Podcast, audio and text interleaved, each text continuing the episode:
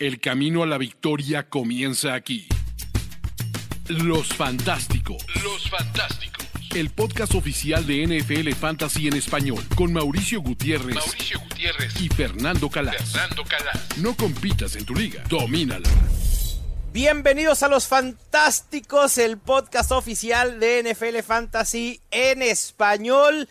Temporada baja en pleno. Ya es momento de empezar a preparar nuestros drafts. Incluso ya hay algunos que iniciamos drafts y ya estaremos hablando un poco de eso. Tendremos en este episodio el termómetro fantasy de ADP, quienes han subido, quienes han bajado y quienes esperamos que durante esta temporada baja sea modificado su ADP. Regresa la ofensiva en serie con un rapid fire vamos a hablar de uno de los mitos y realidades del fantasy y obviamente del Scott Fish Bowl 13. Fernando Calas, ¿cómo estás?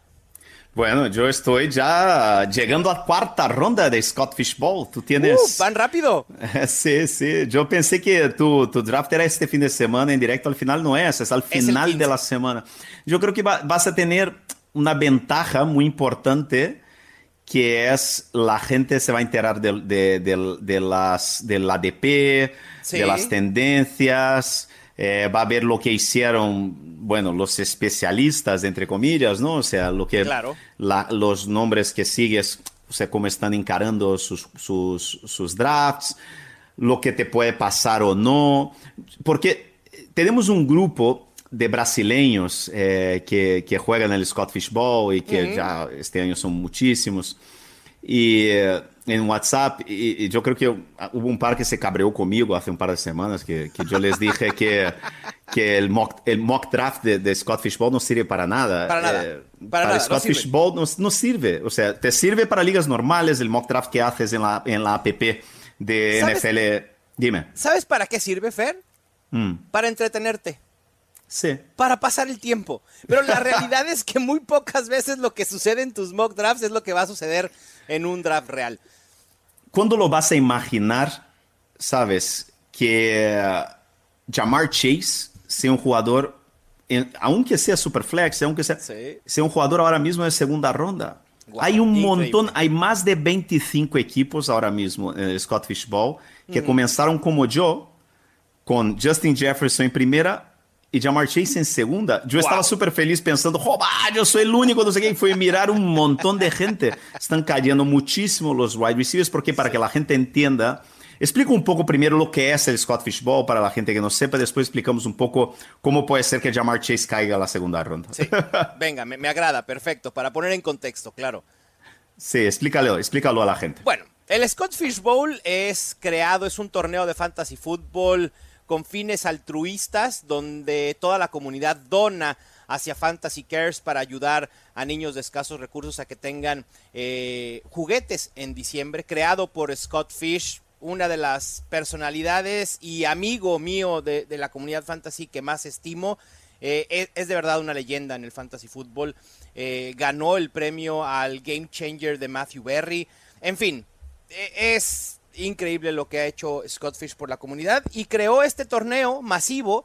Ya este año más de 3.000 participantes divididos en ligas de dos equipos, donde el sistema de puntuación y el roster es totalmente distinto a lo que normalmente solemos tener en una liga redraft de dos equipos con nuestros compañeros de trabajo, con nuestros amigos, con sus amigas, etcétera, con su familia. Es totalmente distinto. Aquí es Superflex, es Titan Premium. Se puede utilizar eh, varios flex además del Superflex. Este año Scott Fish decidió quitar todos los puntos negativos porque antes los corebacks daban puntos negativos por pases incompletos, por fumbles, por intercepciones. Todo eso se ha borrado. Y además este año los running backs, y esta es la clave, la que tú decías por la cual están cayendo los wide receivers, es que los running backs además de los puntos normales que ya conocemos, del punto por recepción y demás, da un cuarto de punto fantasy por cada acarreo y punto uno puntos fantasy por cada primero y diez conseguido por tierra. Y esa es una gran diferencia que le da un boost a los running backs. Sí, porque los wide receivers también, o sea, suman, claro, pero los wide receivers tienen un volumen de first down mucho más bajo de que los, los, los running backs. Entonces, ¿quiénes son los wide receivers que hacen la diferencia? Son los que llaman los que mueven cadenas, ¿no? o sea, los, los wide receivers que move the chains, o sea, como por ejemplo lo que vimos de Cooper Cup hace dos temporadas, ¿no? Aquel wide receiver que trabaja casi como un tight end. Como, y, otra cosa, los Tyrants tienen el doble de puntos que todos los demás. Sí, es cierto, claro. Porque es dos puntos por recepción y dos puntos por primero y diez conseguido. Claro, entonces un tío como, como, como, como Kelsey, por ejemplo, pues incluso hacer eh, un caso. Eh, es que se ha ido, se ha ido 1-0-1, Fer, en muchos No, Billy, Billy Muzio, Billy Muzio, que es para mí una de las personas que mejor ranquea y que mejor hace rankings y proyecciones de toda la industria. Después de nosotros, eh, ¿verdad? yo no hago proyecciones y rankings, o sea, yo no hago. Pero Billy Mucio es para mí, o sea, yo, que, yo te digo, para mí es una de, los, mis referencias en términos de rankings y proyecciones. O sea, me encanta el trabajo que hace, es un tío súper meticuloso y además es un tío que juega cientos y cientos de ligas de high stakes, ¿no? Eh, y Billy Musso tiene a, a, Kelsey número uno general, él tenía la número uno y pidió a Kelsey. Y después pidió a Kiro y Waddle y, Waller. O sea, por, por, eso, porque él, o sea... Tres tight ends consecutivos. Claro. Y no, no, él, no, él pidió a Diggs en segunda ronda y después ah, Waddle y Kiro en ah, cuarta ah, Waddle, te entendí Waller. No, Waller, Waller, Waller, Darren Waller ah, y Kiro. Entonces tiene tres tight Por eso, porque porque al final el first down es lo que importa, ¿no? Yo he empezado con tres wide receivers. Yo, yo hice, una, estrategia contraria totalmente, Fer. Contraria a mi liga incluso, porque por ejemplo, eh, yo te digo, pero ¿por qué he empezado con tres wide receivers? Porque yo creo que tengo tres wide receivers que son jugadores que son parte fundamental de sus ataques y de cómo sus ataques progresan en campo. El primero, Justin Jefferson, que es probablemente Sean Sigo le, le, eligió en primera 1-1. sí, eh, Fer, creo que estamos subvalorando infravalorando a los wide receivers en este formato, ¿eh? me parece. Sobre todo a este top 5. Eso.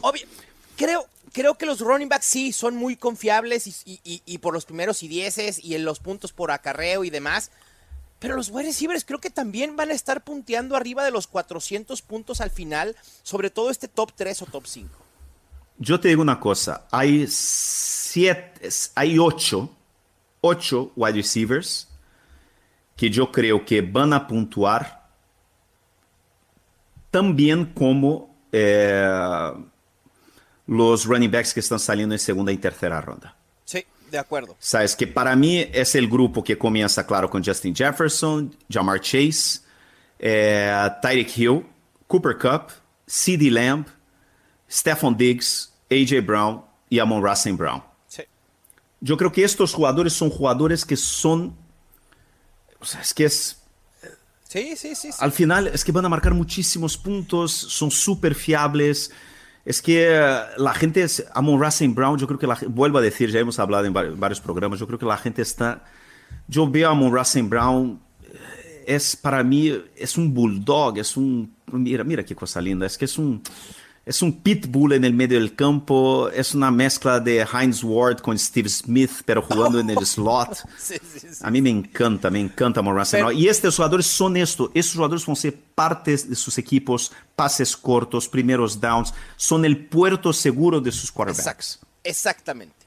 Y, y fácilmente cualquiera de estos top 8 wide receivers te van a ofrecer 60 primeros y 10 por, por aire, ¿eh? fácilmente, porque como tú dices, son el motor ofensivo de sus equipos. Ahorita hice matemáticas rápidas, Fer, de creo que el tema de los running backs sí, son importantes, pero me parece que la diferencia entre, quitando quizá a Austin Eckler, Christian McCaffrey, eh, Villan Robinson, la diferencia entre el 5 y el 13, 14 o 15 es muy poca. Sin embargo, ahorita saqué la diferencia, por ejemplo, entre Justin Jefferson y Chris Olave, que es el top 1, el primer wide receiver que está saliendo en draft, con Chris Olave que puede ser elegido en tercera ronda. Hay muchos que están iniciando con dos running backs y después van por su primer wide receiver en Chris Olave. La diferencia en mis proyecciones de estos dos wide receivers es de 8.8 puntos fantasy por juego. Fer, es una diferencia enorme. Creo que llevar la contraria como tú lo hiciste por cómo se te presentó el draft no es necesariamente una desventaja per se. Yo creo que tener a Stephon Diggs, Justin Jefferson y Jamar Chase en tu equipo no puede ser una desventaja. Sí.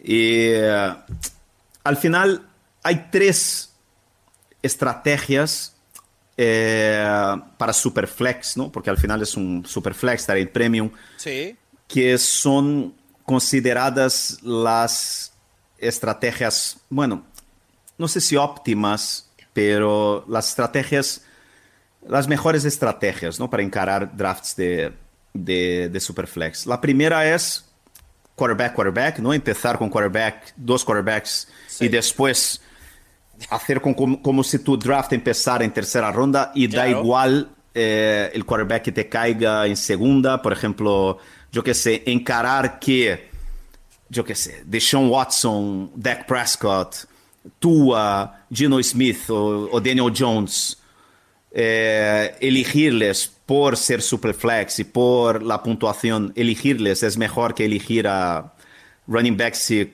y quarterbacks de super élite como... No estoy tan seguro de eso. Eso, Saquon Barkley, Tarek Hill, CD Lamb o Cooper Cup, ¿no? O Jonathan Taylor. Creo que eso es una locura. Todo, sobre todo, Fer, tú y mm. yo que tenemos el 1.12, además compartimos posición de draft y después ya estaremos comparando lo que hicimos cada uno con nuestros equipos desde la misma posición. Eh, creo que desde nuestra, estas últimas posiciones es subóptimo ir por corebacks temprano, porque vuelvo a lo mismo, el haber quitado los puntos negativos del formato del sistema de puntuación, lo que ha creado Scott Fish es una disparidad menor entre los uh -huh. corebacks del top 10 al top 20. La diferencia sí. entre Sam Howell y ¿qué te gusta? Eh, Dak Prescott. Russell Wilson o Dak. Prescott realmente es muy poca. ¿Para qué apresurar tu decisión de ir por un, por un coreback? Y lo mismo sucede con los running backs. Ahorita hice el mismo ejercicio con running backs, Fair.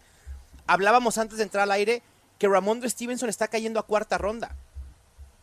¿Cuál es, dime, cuál sería el proceso lógico de ir por Austin Eckler, que en mis proyecciones, en este formato en específico, lo tengo como mi running back 1 con 420 puntos, frente a Ramondre Stevenson, que lo tengo como mi running back 12 con 350 puntos. La diferencia en puntos fantasy por juego es de 4.3.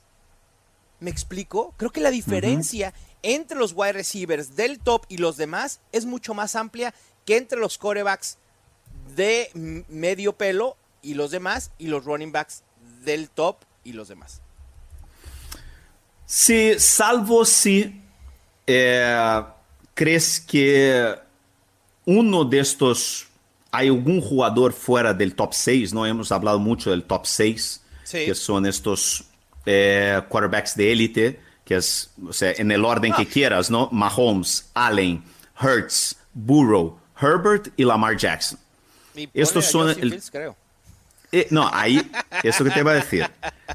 Fuera del top 6, hay dos quarterbacks, bueno, voy, voy incluso a poner el tercero. Hay tres quarterbacks, tres quarterbacks que hay gente que tiene teorías para que estos tres pueden entrar en este grupo de quarterbacks de élite como dijiste, Justin Fields, eh, eh, Deshaun Watson.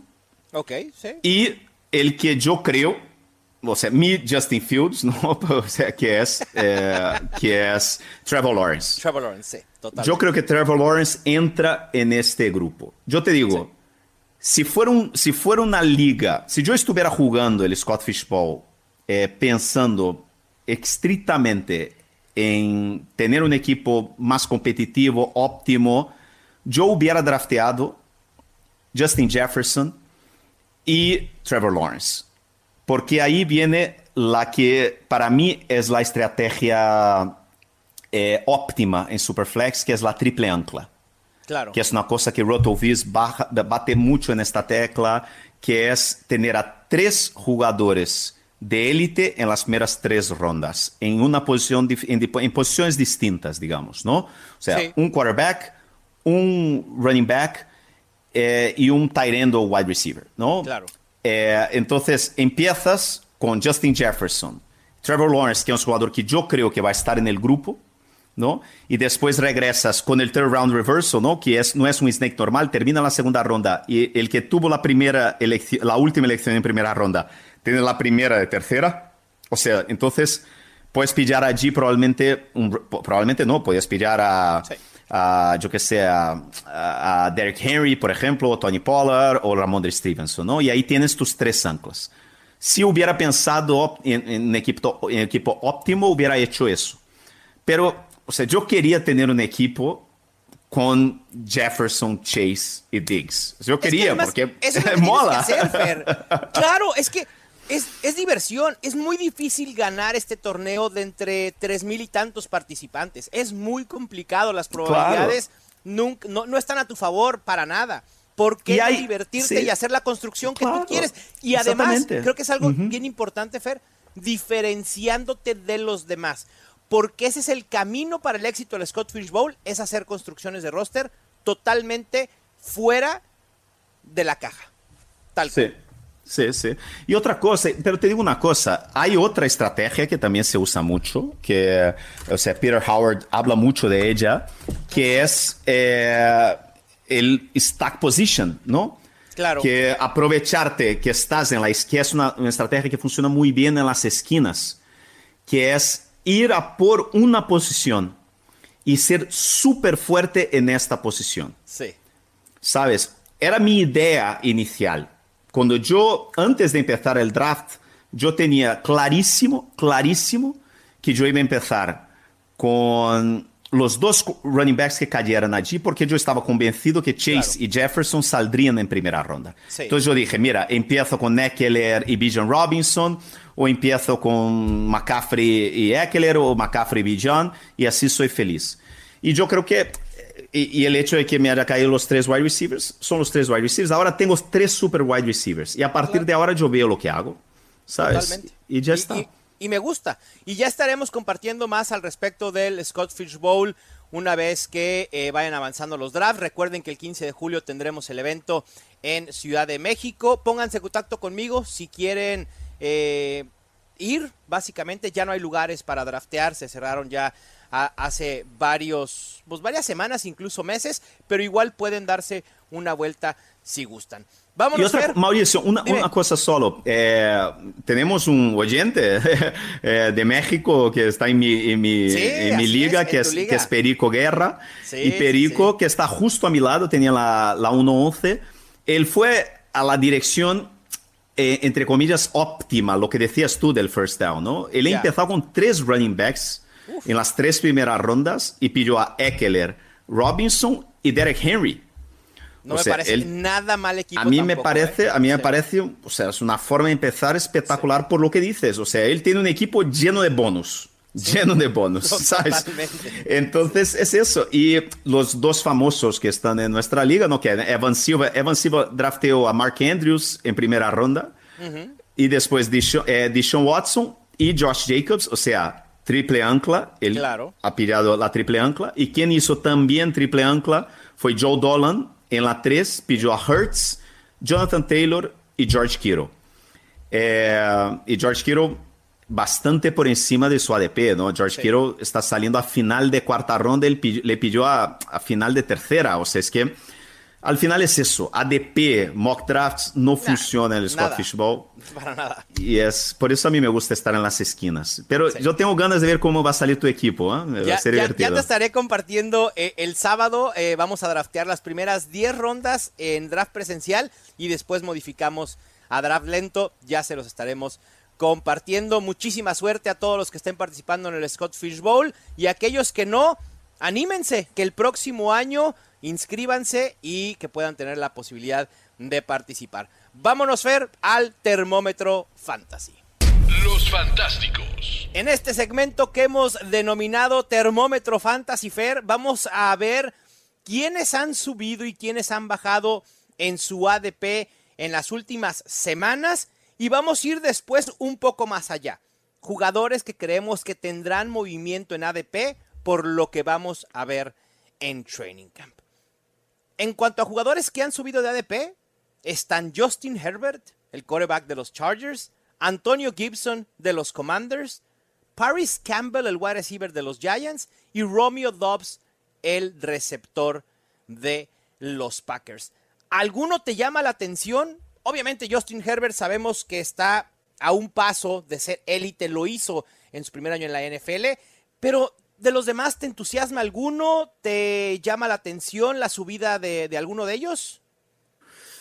Me llama la atención el Romeo Dobbs, eh, pero se veía venir, ¿no? O sea, es que al final eh, él hizo muy bien eh, el año pasado, ¿no? Entre comillas, muy bien, muy bien. o sea, tuvo así como, no sé, como chispas, ¿no? Tuvo momentos que podían causar un poco de optimismo o problema é que os Packers não sabemos como fazer este equipo, não sabemos como. E Paris Campbell, roubar, macho. Ou seja, o sea, hay, unos jugadores que, so, que nos enamoramos da comunidade fantasy sí, de ellos. Sí, sí. Eh, eso pasó con Ronald Jones, no con mucha gente. Yo nunca me enamoré de Ronald, pero teníamos Tevin Coleman en su momento. Claro. Eh, y Paris Campbell es, a, cierto analista alguna vez se enamoró de Keyshawn Bond y su oportunidad que tenía para hacerse sí, de, estas cosas siempre sigues creyendo en él, sigues creyendo en él. O sea, yo, o sea, vamos a hablar pronto de, de Kadarius Stoney, también es uh -huh. otro caso de estos. Y yo creo que Paris Campbell es un poco eso. Cuando entró en la NFL, parecía así que tenía este perfil de jugador eh, como de de navaja suiza, ¿no? que podía ser de todo, muy versátil. Y los Giants ilusionan de alguna manera, ¿no? ilusionan, este equipo ilusiona porque yo creo que sí. va a mejorar y va a seguir progresando. Pero con los Colts, con los Colts, con los Colts, ahora con Anthony Paris Campbell, Paris Campbell no está con los, con los Giants. ¿Se ha ido a los Colts? ¿No? ¿O sí se fue a los Giants? Sí, se fue a los Giants. Él fue drafteado por los Colts. Claro, claro, obvio. No explotó y ahí se fue a los Giants. Yo creo que por eso está con este, ¿sabes? sí, poco... porque, porque la posición de wide receiver 1 en los Giants está totalmente abierta, Fer. No hay, sí. no hay quien. Puede ser sí. cualquiera. Y al final es eso. ¿cierto? Yo suelo draftear a dos o tres eh, al, al final del draft un poco para saber o sea, bueno, alguno tocará, ¿no? Alguno de ellos tocará, sí. porque yo creo que va, va, a progresar mucho. Es un equipo, Daniel Jones para mí es uno de los quarterbacks que más me gustan draftear este año. Eh, y yo creo que es un poco eso. La, hay una tendencia este año entre especialistas que, que yo respeto mucho, entre ellos son, son Siegel, de creer que el late round quarterback puede que vuelva este año. Puede que sea el año, pero no estamos hablando de, cuando hablas, ah, jugador, o sea, quarterback de rondas bajas, no estamos hablando de Aaron Rodgers, de Russell Wilson, de estos quarterbacks de décima ronda, novena, no, no, no. Estamos hablando de jugadores de, sabes, de, yo creo, yo te digo una cosa, eh, a partir del, de la ronda 12-13 hay quarterbacks y hay tight ends muy interesantes, muy interesantes. Y sí. quizás este es el año de pillar a dos o tres de cada uno y no sé. Sí, sí, a mí me da, a mí me da, hay, hay como, hay, hay jugadores ahí que, que me gustan mucho en las dos posiciones. ¿eh? Sí, de acuerdo. Y de esta lista que acabamos de dar que han subido ADP, obviamente escucharon a Antonio Gibson y obviamente estoy trepado en el tren de mi Toñito Gibson de toda la vida. Nunca me he bajado, ni esperaba bajarme. Creo que la llegada de Eric Bienemy a la ofensiva de los Commanders puede desbloquear el potencial de Antonio Gibson, no como un caballo de batalla, sino al estilo que este equipo utilizaba a J.D. McKissick, de ser ese running back en situación de pase que puede llegar a tener más de 60, 70 recepciones. Y si eso sucede, en automático Antonio Gibson va a ser un robo en drafts porque va a superar por mucho su ADP, que en estos momentos está yéndose como el running back 38 o 39. Así que sí, voy a volver a buscar a Antonio Gibson sin duda alguna. En cuanto a jugadores Fer que han bajado su ADP, están Lamar Jackson, el running back de los Dolphins, Devon Achain, el quizá próximo running back de los Dolphins, Dalvin Cook, y el coreback novato, Anthony Richardson. Me voy a enfocar de inicio en este último, Fer, porque tenemos declaraciones de parte de los Colts que han dicho que quizá Garner Minshew les dé posibilidad de ser mejores en el inicio de la temporada y después eventualmente ir con Anthony Richardson de titular. ¿Nos están engañando los Colts o realmente crees que exista la posibilidad que Garner Minshew sea el titular en la semana 1? Yo te digo una cosa. Cuando, cuando sale alguna noticia que no es muy positiva, que no sé qué, no sé cuánto, amigo, ojo, porque ya sabemos que Anthony Richardson llega a la NFL todavía más verde que Terry Lance, por ejemplo. Sí. ¿no? Eh, ojo, ojo. A mí me da. Yo te digo una cosa, yo no. Es uno de los jugadores que yo estoy intentando evitar. No, ¿en verdad? Sí, básicamente por su ADP. Yo te digo, esta, estos quarterbacks de ronda media, yo no quiero ninguno este año. Yo no quiero ninguno este año.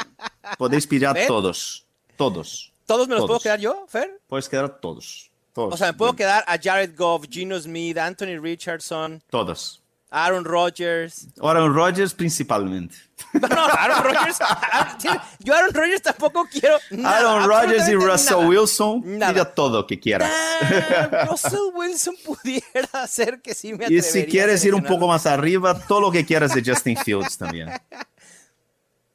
Fair. Justin Fields va a ser el coreback uno esta temporada. Va a superar a tu Patrick Mahomes. Va a superar a mi Jalen Hurts. Va pero a solo, entonces, pero como quarterback o como corredor. En puntos fantasy. No me importa cómo sea. En ah, puntos fantasy. el problema es que el problema, yo no dudo que pueda ser, no sé, en parte de la temporada, pero ya sabemos cómo terminan estos quarterbacks cuando llegan los playoffs de fantasy, siempre lesionados, medio tocados, no sé qué. Nada, nada, nada.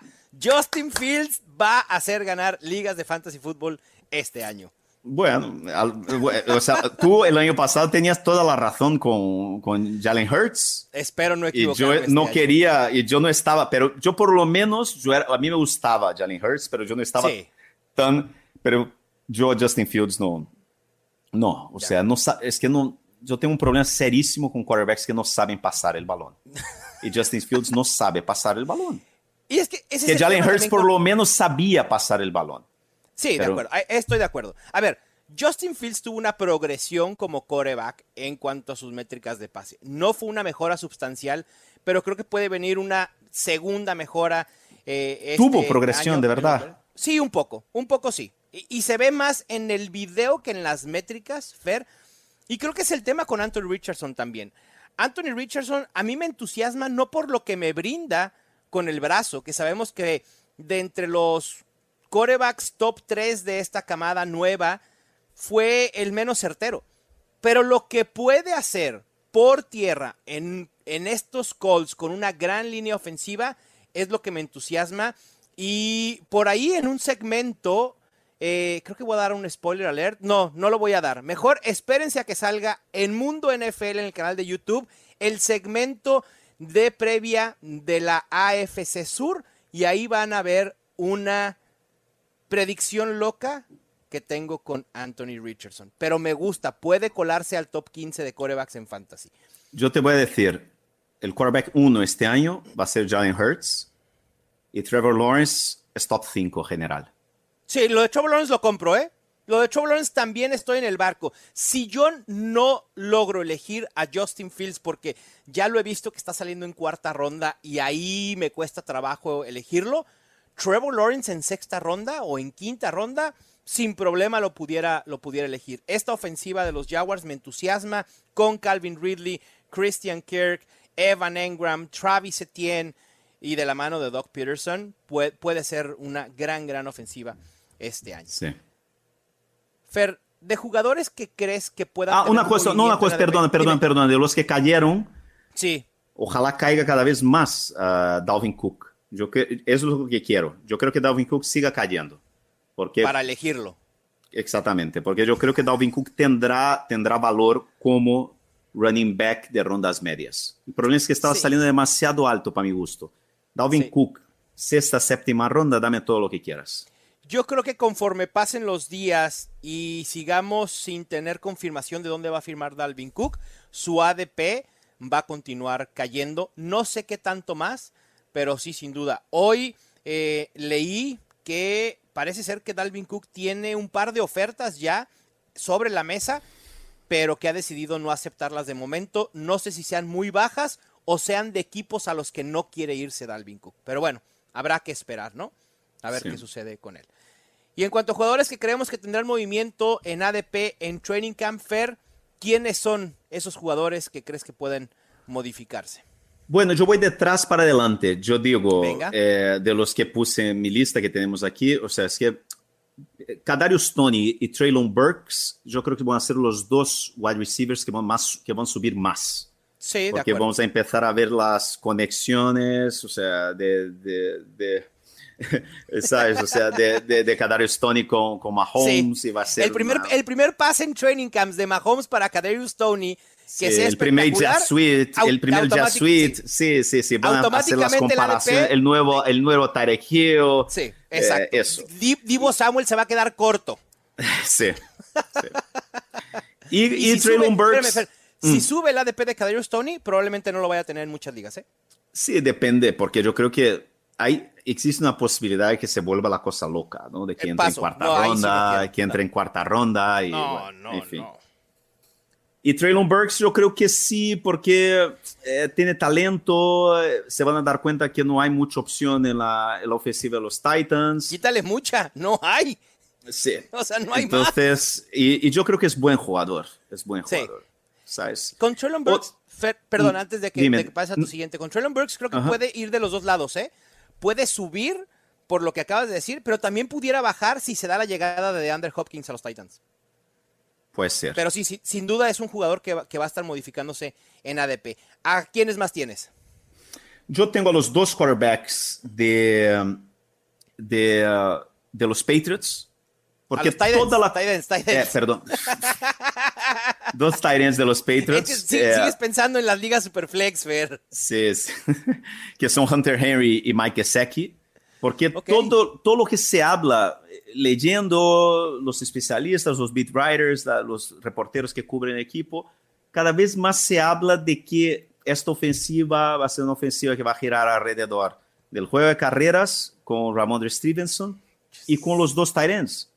Sí. ¿no? Entonces, que van a tentar utilizar un poco a Giseki eh, y, y Hunter Henry como los Patriots siempre utilizaron, ¿no? O sea, los dos ends, esta, esta, esta doble arma, ¿no? Entonces, ojo con los, yo creo que es ahora mismo, es el ataque menos valorado de toda la NFL, ¿no? Al lado Estoy de quizás de, acuerdo. los, de los Texans, ¿no? Y de los Cardinals también, supongo, pero bueno, ojo con los ends de, de los Patriots. Yo creo que, um, no sé si los dos, pero um, yo creo que van a subir, ¿eh? Yo creo que van a subir bastante. y yo tengo una cosa, ahora este próximo es una cosa totalmente de corazonada. Mauricio, que te va a partir el corazón. Yo No. tengo el corazón partido ya directamente. Yo no creo que Tony Pollard va a estar solo al principio de la temporada. Nah, Yo no creo. No puede ser posible. Yo no creo. Para la gente que no este está hombre, por viendo, sí, Cancelen a este hombre, por favor. Yo ya me fui Yo- de la pantalla, me salí. Ya, ya, ya. ¿Cómo, ¿Cómo que no va a estar solo? ¿Crees yo que creo que los Cowboys. va a regresar? No, pero yo Ah. creo que yo creo que los Cowboys van a fichar algún. A Leonard Fournette. A Karim Puede Hunt. ser, puede ser. Hunt, Fournette, yo creo. Dice Luis, el productor, que además es cowboy, dice que Dalvin Cook. No, no dudaría, no ¿De dudaría. verdad? Yo creo que sí, yo creo que los Cowboys no van, no es el perfil, le va a dar, va a pinchar el gusanillo. Es que es, esta es una de las peores franquicias de la NFL en términos de proyecto deportivo y de gestión de, elenco, de, de plantilla. Yo sigo teniendo esta pesadilla que tenía hace unos meses, ¿te acuerdas? Con Ramondre, pensando Sí, sí, que sí, los claro. Patriots iban a hacer, pero, pero, o sea, los Patriots ya estoy convencido que Ramondre va a ser Ramondre y ya está.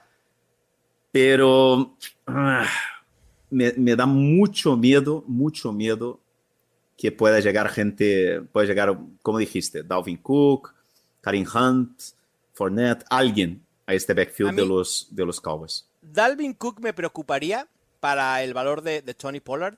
Karim Hunt, sinceramente, no mucho. Leonard Fournette, creo que estaría e- en el término medio. Me preocuparía porque quizá el techo de Tony Pollard estaría topado como un running back top 10. Al final de a ver, Tony Pollard fue un running back top 8 el año pasado con Elliott. Pero quizá no le dé para hacer ese top 5 que ya esperamos. Pollard, en la situación que está ahora mismo, puede terminar uno general. Sí, exactamente. Exacto. Esto, eso es lo que estamos hablando. No estoy diciendo que Tony Pollard va a ser un running back 2. No. Estamos hablando de la diferencia entre draftear al, lo que fue Saquon Barkley el año pasado, no draftear a, fi- a final de segunda ronda Sí. el running back, un running back top 3 Ujú. y, y al final que sea un running back, ¿sabes? O sea, que un running back de tercera ronda. O sea, ese es mi miedo, porque yo te digo, o sea, eh, mi gran duda ahí en este ter- la tercera ronda, ¿no? En el reversal de, de tercera ronda de, del Scott Fish Bowl, fue, no fue entre Diggs y quarterback, no, fue entre Diggs y, y- y Y Pollard. Tony Pollard. Sí, claro. por Yo dije, si yo estuve entre Diggs, Pollard y quizás Ramondre Stevenson. Y al final yo fui en Diggs porque, yo qué sé, tío, es, es, es, es Stephon Diggs, ¿sabes? O sea, Claro. es que es, es, es el mejor amigo Sí. de Josh Allen. Y ahí no hay incertidumbre. O No sea, hay. Si, si lo que estás pensando en Tony Pollard es que pueda llegar competencia, con Stephon Diggs quitas esa incertidumbre Exactamente. de, por completo, ¿no? Sí. Porque ahí no hay quien lo amenace como el wide receiver principal. Pero me da mucho miedo, ¿eh? Me da mucho miedo. Tony Pollard. Sí. Ustedes no lo están viendo, pero miren, el corazón se me acaba de romper. Pero bueno, yo espero que no. Espero que los Cowboys sean sensatos y que sepan lo que tienen en Tony Pollard. Que si quieren agregar a alguien para tener detrás de él, sea a un running back, no de un perfil tan alto como Karim Hunt, Dalvin Cook o Leonard Fournette, sino algún otro que esté disponible en la agencia libre. Y hablando de estos running backs, Fer, uno de mis jugadores que creo que van a tener movimiento y es hacia arriba es Nick Chubb. Cada vez me entusiasma más el running back de los Browns. Y no es porque espere que los Browns van a ser una ofensiva mega revolucionada, uber eficiente, mega productiva. Creo que van a estar de la media hacia arriba en producción. Pero Nick Chubb es uno de los running backs, de los mejores running backs en la liga. Ya no está Karim Hunt, lo pueden hacer un caballo de batalla. Y en mi más reciente actualización de rankings he colocado a Nick Chubb como mi running back 4, solo debajo de Christian McCaffrey, Austin Eckler y Villan Robinson. Y creo que conforme veamos este rol de caballo de batalla en training camps y empezamos a escuchar de Nick Chubb, va a pasar de ser seleccionado a mitad de segunda ronda a quizá finales de primera. Pero vamos a ver. O por lo menos principios de segunda. Quizás es de este grupo de running backs drafteados en segunda ronda el jugador más seguro. Sí, totalmente de acuerdo. Y con upside, ¿eh? además. Sí, yo no sé si un upside de top 5, ¿sabes? Porque yo te digo, yo, yo dudo de Sean Watson. Yo Ya. creo que del año pasado no tenía buena pinta, No, no, para ¿sabes? Eh, pero es un jugador que... ah, es, nada. Sí. Es, eh, eh, intriga y en segunda ronda me parece que tanto Tony Pollard, Nick Chopfer y Ramondre Stevenson, lo he dicho en muchas ocasiones, son tres running backs que me hacen pensar en si empiezo con wide receiver, en hacer una estrategia de running back ancla y no una zero, una zero running back. Tal cual. Sí, yo, yo estoy contigo. ¿ah? A mí me... Eh, yo creo que en uno de mis dos equipos del main event, los equipos de 2 mil dólares, en uno de ellos, yo creo que voy a tener... Eh, yo creo que voy a Alguno tener de esos running backs. Sí. No, yo creo que voy a tener. Es seguro. es que es, lo más seguro en la posición de running back después del top 5. depende mucho, claro, de la posición que estés, ¿no? Pero, por ejemplo, si Chubb cae a la mitad de segunda ronda, tal, yo creo que no se puede, no, no, puedes, no puedes dejarle escapar. Sí. Otro running back que creo que puede subir en ADP durante training camps es Joe Mixon, Fer. Eh, mucho se habló que los Bengals pudieran cortarlo. Al final de cuentas, al que no retuvieron fue a Samach Perrine y lo dejaron irse en agencia libre para después firmar con los Broncos. Eh, no se ha sabido nada ya de su tema legal. Parece ser que al menos este año estará a salvo de alguna suspensión. Y los Bengals no han dado signos absolutamente de nada más que de manifestar que Joe Mixon es su caballo de batalla. Y Joe Mixon está siendo seleccionado en ronda 4, en ronda 5, como un running back 18, 19 o 20, y me parece que lo estamos infravalorando y creo que puede escalar un poco en posiciones de ADP. Sí, pero es curioso porque se sigue, sigue todavía el humo. Sí, dice todavía el humo. si no acepta una, una baja en su salario, entonces los Bengals pudieran intentar un trade o de plano cortarlo. Sí. Pero si fueras Joe Mixon, Fair, no aceptas esa baja salarial, estás viendo que sí que el Elliott, que Dalvin Cook, que Karim Hunt no encuentran chamba porque las ofertas quizá no se adecúan a lo que ellos esperan. ¿Por qué Joe Mixon no aceptaría una baja en su salario y asegurar su, su, trabajo? Es tal cual, es seguridad del ah, trabajo. Ah, pero no, pero los, los, los, los jugadores, los, los atletas profesionales no piensan así. Él no está pensando en Dalvin Cook, no sé qué. Él, él, él cree que él es Joe Mixon y Joe Mixon no nadie me quita mi, Un peso. mi plata, pero ni de broma. Si queréis cortarme, cortadme, que yo el, el, día siguiente tengo 50 ofertas. Son así con los, los atletas profesionales piensan así. Eh, y, es, y eso, o sea, por eso te digo, eh, uh, ojo, ojo con, no sé, me da... Échame una llamadita, yo te asesoro. Te cobro barato, te lo prometo. Te puedo asesorar en eso y también en fantasy fútbol, ¿por qué no? Oye, Fer, y también Divo Samuel y Brandon Ayuk son otros eh, jugadores que creo que pueden eh, empezar volátiles en ADP. Obviamente, conforme se vaya sabiendo qué es lo que va a suceder con la situación de corebacks en los 49ers. Ya lo adelantamos un poco aquí de qué es lo que esperamos, pero esperen que el ADP de Divo Samuel y Brandon Ayuk se modifique. Sí, yo creo que eh, Debo Samuel, mira que yo, a mí me encanta, pero yo soy del 49ers, pero Debo Samuel yo creo que con Christian McCaffrey ha perdido mucho de su valor, que era el valor de, como corredor, como eso, o sea, navaja suiza, ¿no? O sea, ese jugador versátil, eh, y donde está drafteando en, términos de valor, entre comillas, yo prefiero draftear dos rondas más tarde a Brandon Ayuk. Estoy en lo mismo. También prefiero a Brandon Ayuk. Creo que tiene mucho más potencial. Bueno, con esto cerramos el termómetro fantasy y vámonos a la ofensiva en serie. Ofensiva en serie. Fer, te voy a poner dos jugadores en cada una de las primeras cinco rondas y me tienes que decir, solo mencionar a quién prefieres y al final vamos a ver cómo quedó construido tu roster. Ronda 1, Cooper Cup o Tyreek Hill. Uy, es una de las grandes dudas que tengo este año. Hay que ser rapid fire, ¿no? Es por eso. Pero... Tarek Hill. bueno, Tarek, Tarek Hill, Tarek Hill, Tarek Hill. Tarek Hill, yo voy con Cooper Cup. En la ronda 2 estábamos hablando de estos dos running backs, Nick Chubb o Ramondre Stevenson.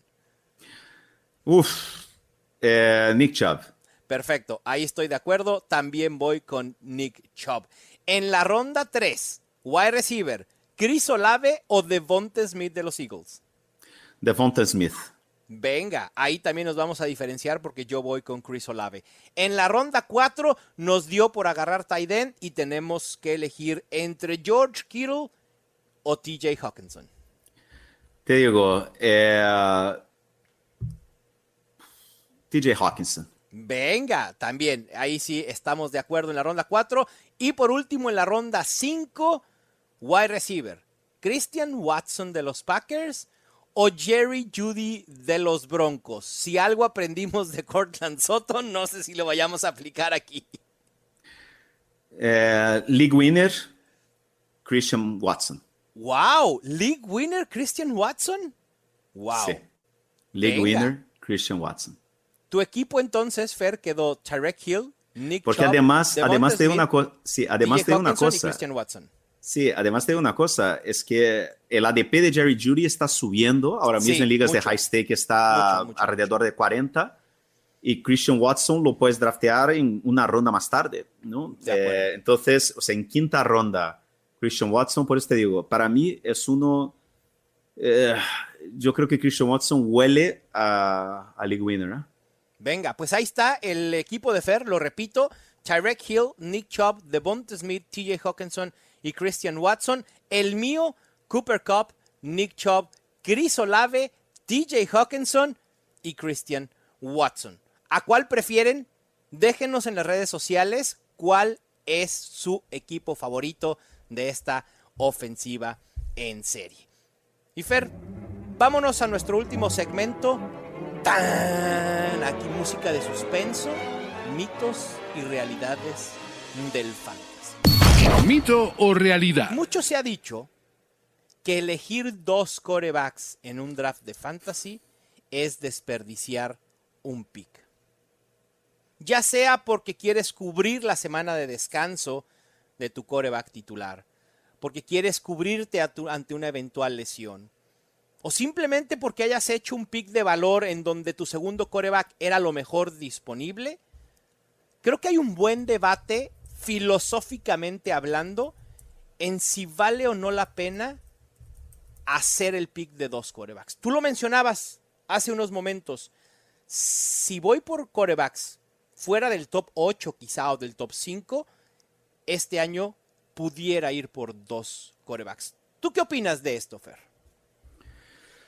Yo creo que este año hay dos, por lo menos para mí, hay dos estrategias. Pillar a uno del top 6 o, como dije yo, el top 7, ¿no? que yo tengo ahí en el top 7 a, a Lawrence, y ahí ya te olvidas de la posición.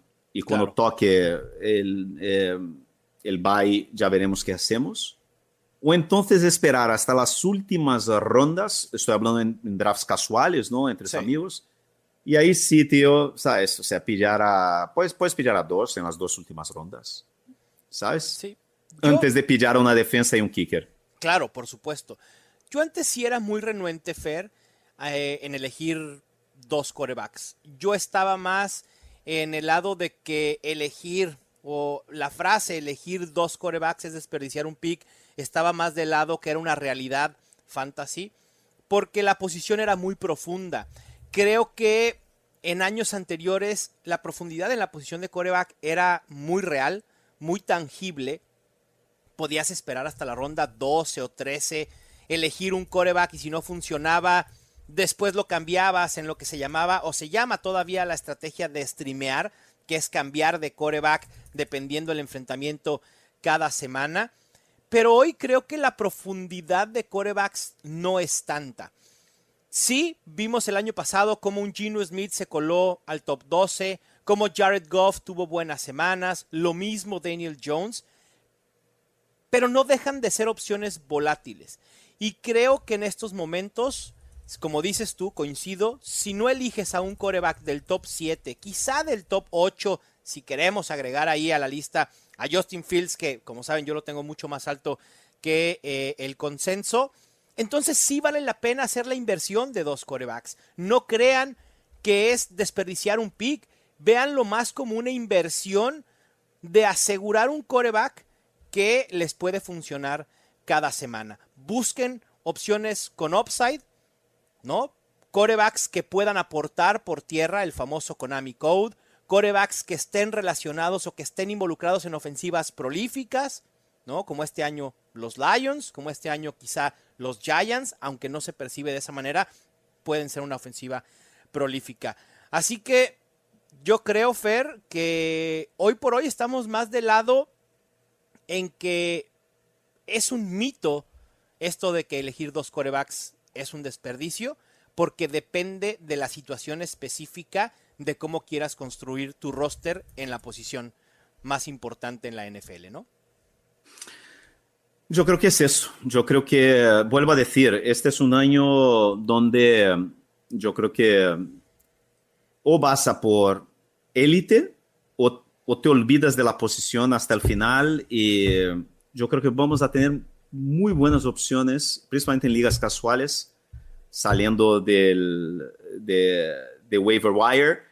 Yo creo que vamos a poder volver a hacer streaming de quarterbacks ¿no? este año. Yo tengo esta sensación. Así es, totalmente. Y sea cual sea su estrategia de quarterbacks, recuerden que no hay una estrategia infalible y que se puede ganar empleando casi cualquier estrategia. Quizá en ligas que no son super flex, que solo utilicen un coreback, la estrategia menos viable es ir por un coreback en las primeras dos rondas o por lo menos en la primera ronda. Eso sí, no lo hagan porque se van a poner en una situación bastante comprometida a lo largo de la temporada. Fer, hemos acabado este eh, episodio. Recuerden bajar la app de NFL Fantasy donde pueden ver la gran mayoría del contenido que estamos generando durante el off-season y también durante la temporada regular. Recuerden que ya tienen la posibilidad de cambiar el idioma a español y ahí entonces va a aparecer el contenido original que estamos generando. Hagan sus mock drafts ahí en la app, ya se puede hacer. Suscríbanse al podcast si no lo han hecho. También vayan al YouTube de Mundo NFL y denle click a suscribirse para que no se pierdan absolutamente todo lo que vamos a tener en este 2023. Fer, te extrañamos la semana pasada, debo decirlo, espero que tus vacaciones hayan estado increíbles.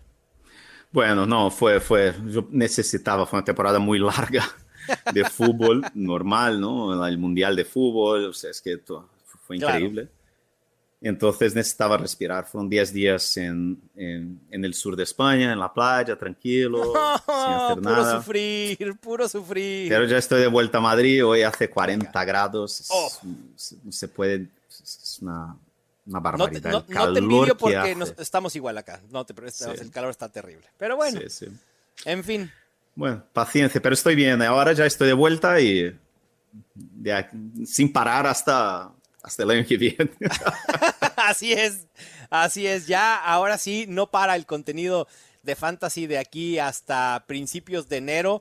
Que cerremos cuando ustedes nos presuman esos campeonatos de Fantasy Fútbol. Te mando un abrazo, Fer. Les mando un abrazo a todos, absolutamente todos los que nos acompañaron en este episodio. Esto fue Los Fantásticos, el podcast oficial de NFL Fantasy en español.